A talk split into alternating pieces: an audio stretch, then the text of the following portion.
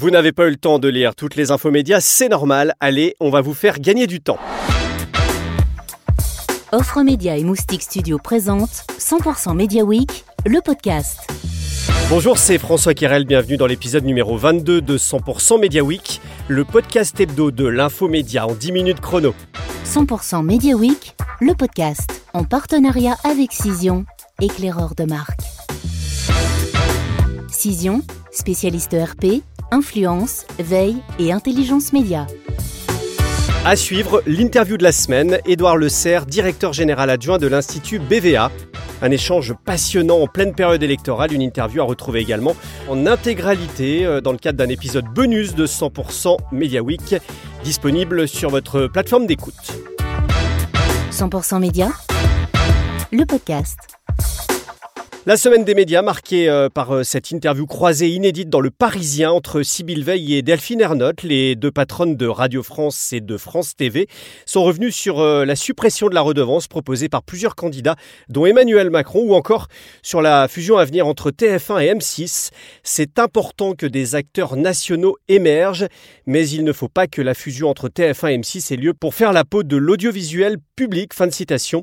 Les deux dirigeantes affirment surtout leur complémentarité c'est en additionnant nos différences qu'on fait plus. Et sur le numérique, 1 plus 1, ça fait 3. Et après France Info, elles annoncent également le lancement de la plateforme locale ici, réunissant euh, France 3 et France Bleu. Mais euh, quelques heures plus tard, euh, rétro-pédalage, le lancement est reporté. Ici, mais pas tout de suite, la plateforme de France 3 et France Bleu prend du retard, à titrer Télérama. Et selon des informations de la correspondance de la presse, la plateforme locale ne sera pas accessible avant l'été sur le web, voire à la rentrée.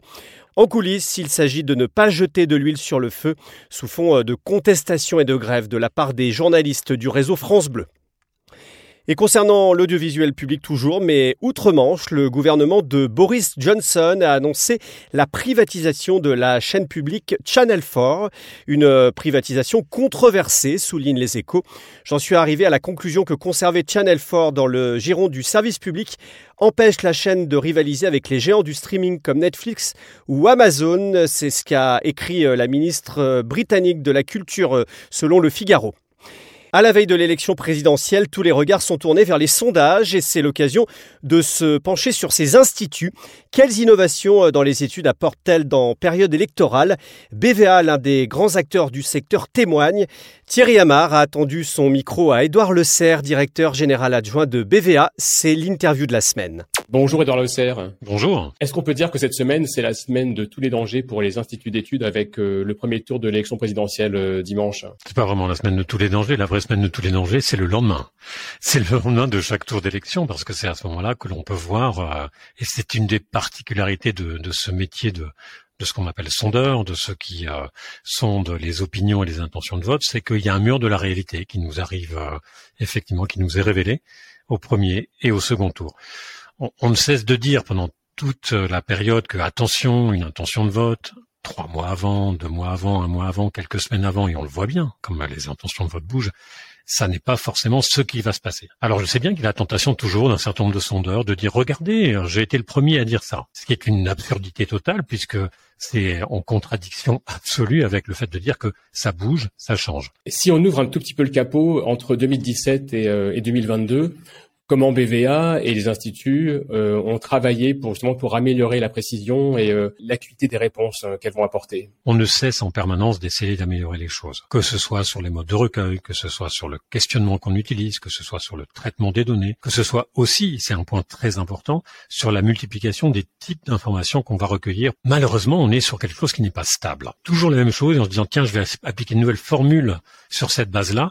Ça ne marche pas exactement comme ça parce que la base elle-même change. Alors justement, oui, concrètement, tu l'évoquais. Qu'est-ce qui, euh, qu'est-ce qui change au niveau méthodologique? Qu'est-ce qui a été innovant pendant ces dernières années? Euh, L'arrivée du online a permis de mettre une forme de distance et de euh, laisser l'interviewé derrière son écran et réagir avec un, un, anonymat perçu beaucoup plus fort. Un deuxième élément d'amélioration, au-delà de ce point technique, c'est toujours la capacité à pouvoir contrôler la qualité de nos échantillons. Alors, si on doit donner un exemple de ce qui a été introduit ces dernières années, c'est par exemple non pas seulement le sexe, l'âge, la profession, euh, la catégorie d'habitat ou, ou, la région, c'est par exemple le niveau d'éducation, dont on a vu que c'était un critère qui était déterminant, mais on peut encore aller plus loin. Par exemple, dans la prochaine enquête, celle qui va sortir euh, tout prochainement, on a ajouté une question aussi aussi simple que ça, c'est vous connaissez exactement l'adresse de votre bureau de vote, parce que naturellement, c'est un autre moyen de savoir s'il y a l'ancrage chez la personne, ou si elle nous dit je vais aller voter, oui, oui bien sûr, je sais que c'est dimanche prochain. Mais au-delà des, des questions-réponses, est-ce qu'il y a des,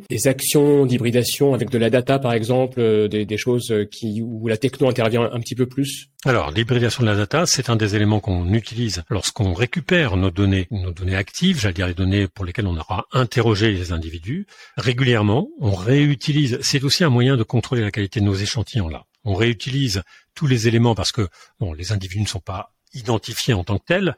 Alors c'est un peu plus compliqué avec les adresses IP, etc., qui sont pas toujours euh, géolocalisées, mais on essaye malgré tout de pouvoir faire un travail. De temps en temps, on utilise nos data scientists ici, on essaye à chaque fois de resserrer les choses pour approcher plus de vérité, qu'elle soit sur la représentation, sur la manière de s'exprimer. C'est vrai que la conséquence de ça, c'est qu'on a maintenant, et d'ailleurs ça se voit, hein, les, les, enquêtes qui partaient en général euh, il y a encore cinq ans sur 1000 électeurs potentiels, on est plutôt maintenant sur 1500, justement pour essayer d'avoir une base un peu plus fiable, un peu plus solide. Alors BVA, c'est euh, analyse politique, mais euh, c'est surtout euh, des relations avec les marques. Est-ce que ce que vous apprenez sur la politique rejaillit sur les marques et inversement? Oui, et inversement, j'allais dire. D'abord, une première chose, c'est que je, pense que les marques n'ont jamais été aussi intéressées à connaître alors pas forcément de l'intention de vote, pas forcément le jeu politique, pas forcément la course des petits chevaux. On va dire que là, on a un exercice très particulier et très compliqué, encore une fois, il faut le rappeler, sur lequel on essaye de multiplier les regards. Ça, c'est quelque chose qui nous amène une masse d'informations qui n'est pas forcément reflétée dans ce que l'on produit uniquement, mais qui nous donne une, meilleure encore compréhension de la société française, la manière dont elle réagit, s'organise, euh, se stresse sur certains sujets, euh, on va dire que l'on apporte aux marques dans les discussions que l'on peut avoir avec elles de manière extrêmement régulière, encore une fois, et, tout au long de toutes les années, effectivement, un regard particulier. On essaye toujours d'amener cette hybridation-là en disant, voilà, regardez, on a une compréhension.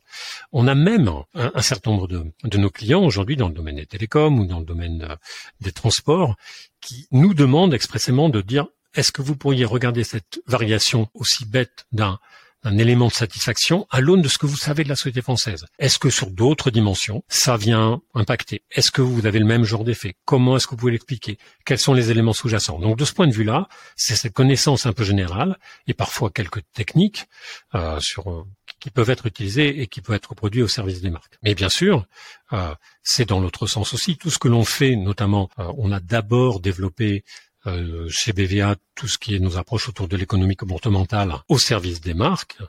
Mais naturellement, euh, ce dont je parlais tout à l'heure, par exemple, le petit élément euh, pour mesurer la participation potentielle, c'est quelque chose dont on s'est inspiré et qui vient aussi des, fondamentaux et des éléments de l'économie comportementale qu'on utilise pour les marques et qu'on a utilisé là. Merci Edouard et bon courage pour les prochaines lignes droites alors. Merci, merci à toi. Si vous souhaitez aller plus loin, vous pouvez retrouver cette interview en intégralité dans un épisode bonus de 100% Media Week.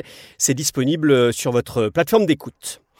Justement, la campagne électorale qui booste les chaînes info parmi les chaînes d'information BFM TV et LCI ont le plus progressé dans un mois de mars dominé par la guerre et la période électorale. C'est le résultat de l'étude Médiamat de médiamétrie du mois de mars. C'est à retrouver en intégralité et détaillé dans 100% Média. Les chaînes d'information affolent les compteurs, relèvent de son côté le film français. BFM TV reste largement la première chaîne d'info et même cinquième chaîne de France devant France 5 avec une part d'audience de 4,5% en hausse de 1,7 points sur un an. Pour autant, les Français ne se sont pas rués sur l'écran de leur télé sur toutes ses formes. Pour s'informer, la durée d'écoute globale de la télé était de 3h35 par jour, soit 8 minutes de moins qu'en février. 100% Média, le podcast. Et puis l'ARCOM fait le point après ses 100 premiers jours. C'est le premier bilan pour l'autorité de régulation née de la fusion du CSA de la Hadopi. Les premiers résultats sont là, explique le Figaro. Un premier bilan très honorable après trois mois, se félicite Siècle Digital. La presse relève notamment les bonnes performances sur le piratage des événements sportifs. En effet, cinq jugements ont permis de bloquer 250 sites illégaux de streaming depuis janvier. Cela représente deux tiers de l'audience sportive illicite en ligne. Et les Français passent plus de 60% de leur temps libre devant euh, des écrans. Un chiffre sidérant issu euh, de l'étude Hobby One réalisée par Vertigo Research et relayée par le Figaro. Chaque jour, nous passons euh, plus de la moitié de notre temps libre à échanger sur les réseaux sociaux, à regarder des séries sur les plateformes de streaming, à suivre des émissions de télé ou encore à jouer aux jeux vidéo. Plutôt qu'à lire, se balader ou entamer une partie de Scrabble, les sorties culturelles deviennent même des exceptions, souligne le Figaro. Après PayPal, Tesla et SpaceX, Elon Musk devient le premier actionnaire de Twitter. L'info a fait la une de tous les médias euh, du monde euh, cette semaine. Le milliardaire a racheté plus de 9% des actions du réseau social pour un montant de 3 milliards de dollars. C'est ce que nous apprend Challenge. Elon Musk veut même améliorer le réseau, titre de son côté BFM Business. L'annonce a d'autant plus d'effet qu'elle semble s'insérer dans une stratégie réfléchie de contestation de la politique actuelle de la direction de Twitter. Elon Musk reproche au réseau de ne pas respecter la liberté euh, d'expression. C'est ce que relève de son côté le journal Le Monde. C'est la fin de cet épisode. Petite pause euh, pendant les prochaines semaines. On se retrouve le vendredi 22 avril pour le prochain épisode. Et puis n'oubliez pas, euh, chaque jour, la newsletter 100% Média qui ne prend pas de vacances. 100% Média Week, le podcast en partenariat avec Cision, éclaireur de marque. Cision, spécialiste ERP, influence, veille et intelligence média.